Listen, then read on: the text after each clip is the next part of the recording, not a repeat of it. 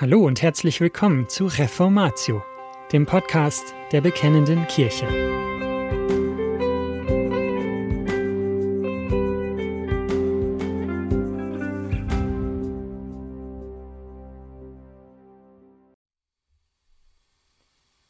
Das Ringen um die Lehre der Dreieinigkeit in der alten Kirche von Raphael Schuster. Erschienen in Bekennende Kirche 48 aus dem März 2012. Gelesen von Jochen Klautke. Warum nennst du denn drei? Den Vater, den Sohn und den Heiligen Geist, wo doch Gott nur einer ist? Diese Frage stammt aus dem Heidelberger Katechismus. Was würden Sie auf die 25. Frage antworten? Ist Ihnen beim Sprechen des apostolischen Glaubensbekenntnisses schon einmal die Frage gekommen, in welchem Verhältnis Gott der Vater, Gott der Sohn und Gott der Heilige Geist zueinander stehen? Wären wir überhaupt in der Lage, Rechenschaft darüber abzulegen, was wir über Gott in dieser Frage glauben? Es kann sogar sein, dass der ein oder andere die Frage stellt, ist es überhaupt von Belang, die Frage nach der Dreieinigkeit richtig zu beantworten? Hat diese Thematik überhaupt etwas mit meinem Glauben oder mit meiner Lebensführung zu tun? Otto Telemann, ein Pastor aus dem 19. Jahrhundert, schrieb in einem Kommentar zum Heidelberger Katechismus folgendes Zitat Die Lehre von der heiligen Dreieinigkeit ist die Grundlage des Christenglaubens. Sie ist nicht eine Erfindung für die Gelehrten. Zitat Ende. Wenn Telemann im Blick auf die Dreieinigkeit Gottes von der Grundlegung des christlichen Glaubens spricht, meint er, dass sie allen anderen Lehren den richtigen Platz und das rechte Gewicht zuordnet.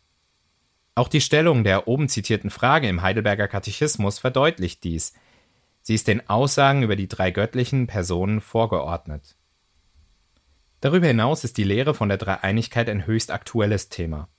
Thomas Schirmacher formuliert diese Einsicht folgendermaßen: Zitat: Die gegenwärtige Annäherung der großen monotheistischen Religionen Christentum, Judentum und Islam, zum Beispiel in gemeinsamen Gebeten, ist nur möglich, weil die Lehre von der Dreieinigkeit und die damit verbundene Lehre von der Göttlichkeit Jesu in der christlichen Theologie und Mission nicht mehr an oberster Stelle der Tagesordnung stehen, wie dies etwa in der alten Kirche oder bei den Reformatoren der Fall war. Zitat Ende. Als Ursachen für diese Entwicklung verweist er auf die katastrophale Bedeutung des historisch-kritischen Umgangs mit der Heiligen Schrift und auch auf die Dogmenfeindlichkeit, die in der Gemeinde weitgehend um sich gegriffen hat. Beide Motive haben auch in konservativen christlichen Kreisen zu einer Sprachlosigkeit geführt, wenn es um das Thema der Dreieinigkeit Gottes geht. Es geht dabei nicht zuerst um Unglauben und Zweifel, sondern um den Bedeutungsverlust der Trinitätslehre für den gesamten christlichen Gottesdienst. Nicht nur, aber auch am Sonntag. Außerdem ist die Bereitschaft, diese Lehre biblisch zu begründen, stark in den Hintergrund geraten. Aber gerade der Bekenntnischarakter des Glaubens verlangt auch von Christen des 21. Jahrhunderts, biblische Wahrheiten wie diejenige von der Dreieinigkeit Gottes formulieren zu können. Wir sollen in der Lage sein, das in Worte zu fassen, was wir glauben, und auch, was wir nicht glauben. Dieser Artikel will nicht nur auf die Notwendigkeit aufmerksam machen, sondern auch auf das Vorrecht von dem Ringen der Kirchenväter in dieser Frage zu lernen. Es geht auch darum, erneut die Wichtigkeit der oben zitierten Aussage Telemanns ins Bewusstsein zu rücken. Eine herausfordernde Person. Wer ist Jesus Christus? Das Auftreten Jesu Christi als fleischgewordenes Wort, Johannes 1, Vers 14, und als Offenbarer Gottes des Vaters, Johannes 1, Vers 18, wurde sehr bald zu einem Stein des Anstoßes. In welcher Beziehung steht Jesus zu Gott? Wer ist Gott? Was ist das Wesen Gottes? Indem Jesus sich nicht nur als der prophezeite Messias vorstellte, sondern auch als Sohn Gottes, räumt er der Frage nach seiner Göttlichkeit selbst höchste Priorität ein. In seiner gesamten Verkündigung ging es entscheidend um die Fragen Ist Jesus genauso Gott wie der Vater oder ist er es nicht? Wenn er es nicht ist, in welcher Beziehung steht er dann zu Gott? Wenn er es ist, glauben Christen dann an zwei Götter? Wie wichtig die Beantwortung dieser Frage ist, wird nicht zuletzt daran deutlich, dass Jesus das ewige Heil ausschließlich an seine Person bindet. Johannes 14, Vers 6.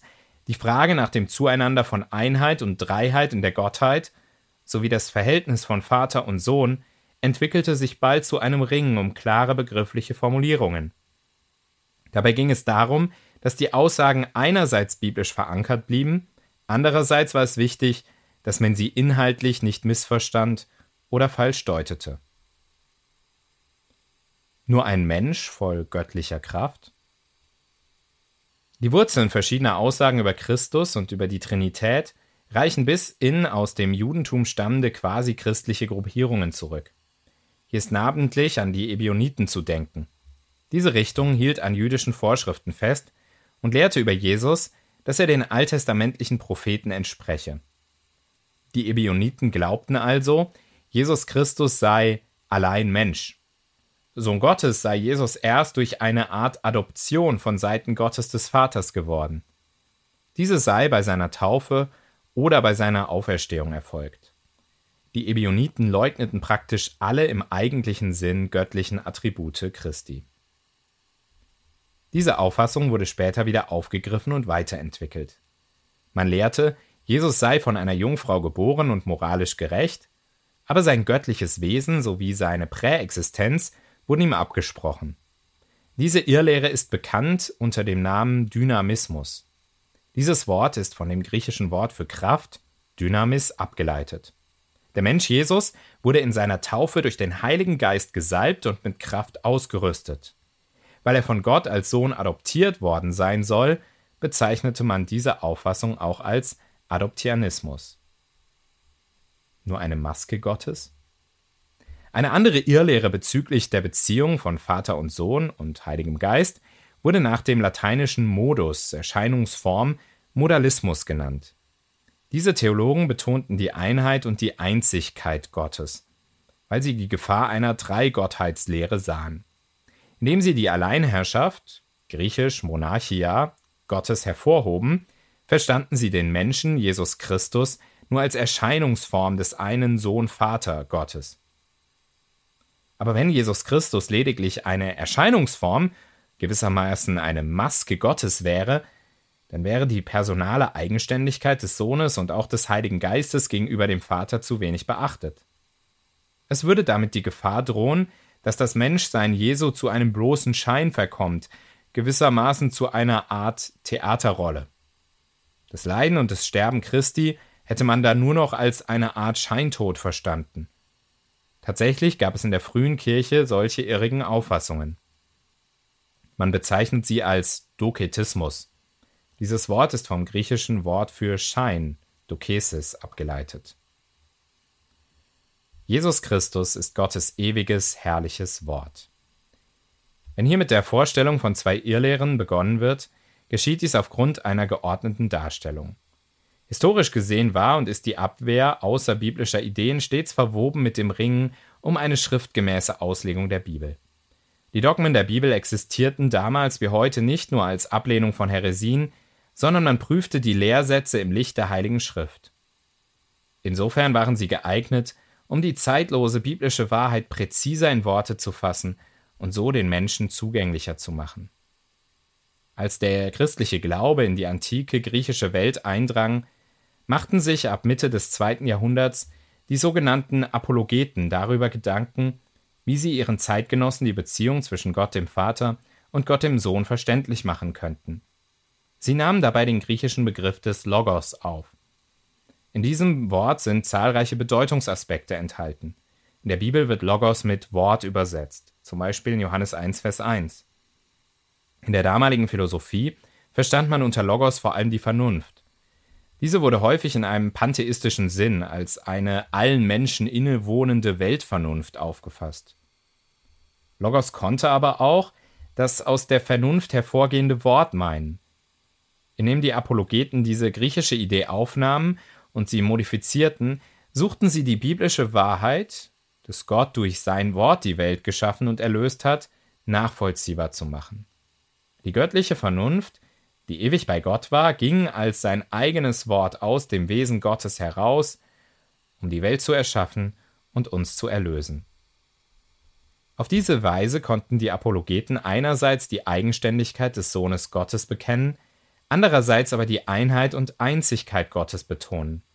Auf diese Weise hat man einen Weg gefunden, um das, was die Heilige Schrift über Gott den Vater und Gott den Sohn sagt, zusammenzufassen. Natürlich bestand bei allen Bemühungen um eine biblische Grundlegung die Gefahr darin, dass durch die Verwendung von Begrifflichkeiten, die durch die griechische Geistesgeschichte gefüllt waren, außerbiblische Denkmuster in die Lehre über die Dreieinigkeit eindringen konnten. Und diese Gefahr trat auch tatsächlich auf. So sprach man zwar von der Gottheit des Logos, fasste aber den Logos gleichzeitig als dem Vater untergeordnet, subordiniert auf. Auch dachte man an einen innerzeitlichen Anfang des Logos. Die Apologeten sprachen im Blick auf Jesus Christus vom zweiten Platz und von einem anderen Gott und Herrn. Obgleich sie solches nicht beabsichtigten, blieben diese Ansatzpunkte für die oben genannten Lehren, also den Dynamismus und den Modalismus. Der Heidelberger Katechismus gibt auf die eingangs gestellte Frage folgende Antwort. Gott hat sich in seinem Wort so offenbart, dass diese drei Personen unterschieden und doch der eine wahre und ewige Gott sind. Eine derart knappe Zusammenfassung der Wahrheit über den dreieinigen Gott könnte den Leser zu der Schlussfolgerung verleiten, es sei nur eine unbedeutende Idee aus der Theologiegeschichte. Das ist aber keineswegs der Fall. Die alte Kirche beschäftigte sich über einen Zeitraum von mehr als 250 Jahren mit dieser Frage. Andererseits wollten die Menschen damals genauso wenig Irrlehrer sein oder Irrlehren glauben wie wir heute. Allein unterm Wort konnten und können Menschen in Vergangenheit, Gegenwart und Zukunft an den glauben und den erwarten, der von sich selbst als dem A und O, dem Anfang und Ende spricht. Er ist, um abschließend ein neutestamentliches Bild für das Verhältnis der Dreieinigkeit zu verwenden, das Lamm, die Leuchte der Herrlichkeit Gottes. Und das war's schon wieder mit dieser Folge von Reformatio. Wenn Sie selbst eine Frage an uns haben, laden wir Sie herzlich dazu ein, uns diese zu schicken. Besuchen Sie uns unter www.bekennende-kirche.de/fragen und nutzen Sie das dortige Formular. Wir werden Ihnen darauf antworten und, so Gott will, Ihre Fragen klären. Außerdem können Sie auf der Seite der Bekennenden Kirche wie gewohnt die Beiträge aus der BK lesen, die Zeitschrift abonnieren und unsere Arbeit mit einer Spende unterstützen. Alle Links finden Sie auch in der Beschreibung dieser Folge des Podcasts. Wir bedanken uns fürs Zuhören, wünschen Ihnen Gottes Segen und sagen Tschüss. Bis zum nächsten Mal.